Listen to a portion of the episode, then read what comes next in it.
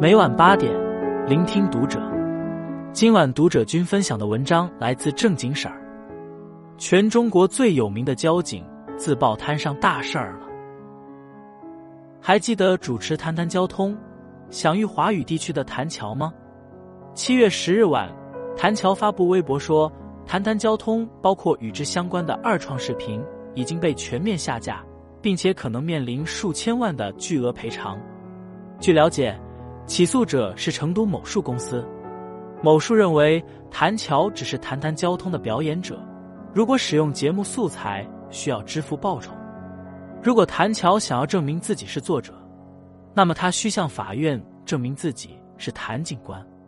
对此，谭乔说，他现在还不清楚自己的视频怎么和这家公司扯上了关系。网上也是一片不理解。作为红绿灯节目的一个栏目，参与制作《谈谈交通》的有两个部门，一个是成都广播电视台，一个是成都公安局。那么，某树公司作为一个民营企业。是怎么拿到公益视频的著作权的？另外，有人扒出，成都某树文化传播有限公司成立于二零一八年三月十六日，竟无一人参保，注册资金仅五十万。但这个公司在今年四月份开始发起大量的著作权诉讼，被告者有 B 站、华为、腾讯、优酷、爱奇艺、搜狐、百度、咪咕、乐视、快手等各大平台。不过，这次谭乔碰上的事情还是有点不太一样。据他说，谈谈交通带有新闻传播属性，是公益普法视频，所以自开播以来一直是以无偿的方式提供给观众。这么一来，自然就没有主张过版权。那么视频被大规模下架，也就说明成都某树可能是理由充分。但无论如何，公道自在人心。谭乔是什么样的人？谈谈交通是什么样的节目？看过的人心里都有数。一九七二年，谭乔出生在成都一户普通人家，爸爸是邮电局的汽车维修工，妈妈是百货大楼的售货员。小时候的谭乔很聪明，但没用在学习上，全用来听评书、学表演、维修收音机了。这也导致他勉强读完职高后。不得不踏入社会闯荡，摆过摊，刷过墙，路边小摊切过墩，当过兵，喂过猪，和民工一起住过大仓库。在部队里，谭乔有一个关系不错的四川老乡，叫王迅。后来，王迅做了演员，谭乔选择考编。一九九五年夏天，成都招聘交警，谭乔报名参加了。那时候。对考编还不是很重视的谭乔，在亲眼见过一场交通意外后，产生了这样的想法：以后我要是当了交警，一定要让大家知道交通安全的重要性。如愿被分配到成都一大队的谭乔，每天准时在路口站五个小时执勤，疏导交通，纠正交通违法。后来随着成都二环开了高架，三环慢慢建起，马路上的车越来越多，交通矛盾也越来越大。为此，谭乔又给交管局科学规划处写了很多建议。他设计的椭圆形隔离栏还拿了奖。但指挥交通到底是一件苦差事。谭乔在路口一站就是十年，等到新鲜感殆尽，同事陆续升职加薪，他也感觉到了深深的疲惫。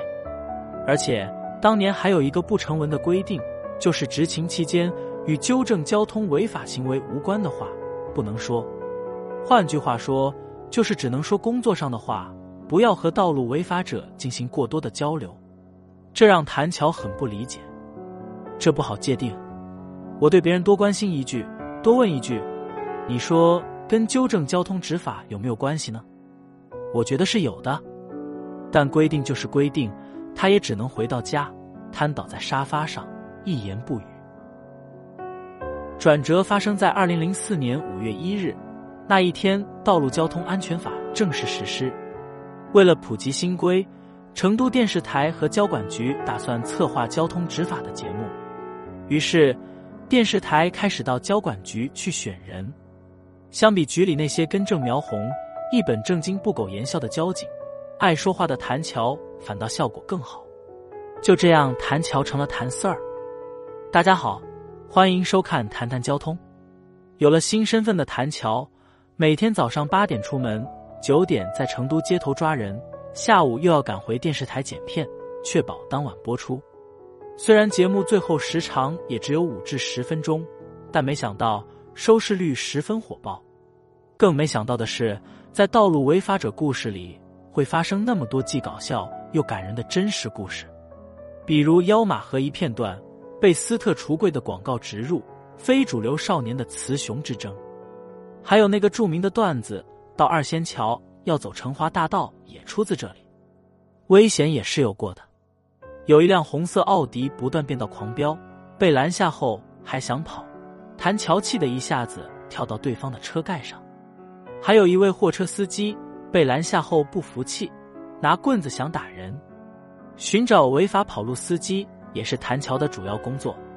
其实违法行为都没有特别恶劣，但因为要做节目，大多数人很抗拒镜头，觉得丢人，不愿意和谭乔多说。为了能聊起来，谭乔下班后就捡起课本，重新学习文言文、古诗词，还要关注社会热点、娱乐八卦以及各种流行歌曲，然后想办法把这些融进节目中。慢慢的，遇上恹恹的、激动的、暴跳如雷的人，他都能聊起来了。在二零零五至二零一八年这十三年间，将近三千个故事中，谭乔说的最多的一个是安全，一个是这次就不罚你钱了，因为他知道普通老百姓很艰难，生活很不容易，哪怕是罚二十块钱，这些生活在成都三环外的人都会很心疼。有一次，他碰到用三轮车拉货搬家的一家人，嘴上说着跟踪去看看真假，其实是为了帮他们搬家。临走时还塞给了这家人几百块钱。还有一次，他抓到一名非法营运的男子，男子说他的女儿在成飞医院透析，正好顺路拉了一个人，不是故意的。谭乔不信，就让男子带路去医院，结果证明情况属实。但谭乔还是开了罚单，非法营运要罚。不过他给男子留下了一叠钱，碰到弱者也要帮。有一句话说：“所谓弱势群体，就是有些话没有说出来的人。就是因为这些话没有说出来，所以很多人以为他们不存在或者很遥远。但在谈谈交通里，这些人的身影被看到，他们的话被听到，也因为谭乔对他们的理解和包容。”才让更多人能笑对生活，甚至很多车主为了和他聊天，让他开解，还会故意违规不系安全带，开车吃东西来让他抓。知乎上对谭乔和他的节目有一条这样的评价：看到这样真诚关心普通大众的节目和谭警官，我是真是感动了。可谁也没想到，感动最终变成了抑郁症和病痛。在谭乔走红后。综艺邀约就没有停过，有的电视台甚至还高薪来挖谭乔，谭乔全都婉拒了。他想做的是让成都交警的形象全国皆知，甚至全球皆知。结果，因为录节目很少回交管局，谭乔和同事关系闹得很僵，领导常常批评他：“看看你同事关系处成啥样了。”在发现谭乔买了新车后，看他不顺眼的人。也抓住机会开始谩骂他。做谭乔的时候，会想到要把谭警官的形象顾到，但越是这个样子，越容易产生一种人格的分裂。总是问自己：这个时候我应不应该是谭乔？好人难当。出于本心抗拒，最终谭乔无奈选择离开，甚至没有好好告别。他给同事们发烟，说以后多关照。有人突然站起来。指着他说：“滚出去挣你的钱，这儿没你的位置。”很多人羡慕我，却不知道我在被子里哭了多少个日夜。回归普通生活的谭乔同样也不好过。在节目停播的二零一八年，离过两次婚的谭乔有了新的家庭。有一次出门，妻子染了黄头发，被人拍到了发到网上，招来非议。谭警官就是因为他连工作都不要了。女儿出生的第二年，他和妻子一起被确诊了抑郁症，岳父又查出糖尿病，岳母患上了结肠病变，母亲也因为高血压住院。同龄人已经准备养老了，他还天天去医院报道，为奶粉钱发愁。谭乔是凡人，是五谷生百病，我的家人也是。也正是生活如此不如意，谭乔开始想救赎自己，比如寻访福贵大爷。当年，这个父母、哥哥、妻子相继离世的大爷，在节目中说要往前看。十年过去，谭乔想知道大爷往前看到了什么。后来，在粉丝的帮助下，谭乔联系上了福贵大爷。当看到大爷过得非常好时，谭乔的内心敞亮了许多。这样艰难的人生，人家都能过好，我又凭什么不行？这些年感觉还是做了一件有意义的事情，好像抑郁都减轻了。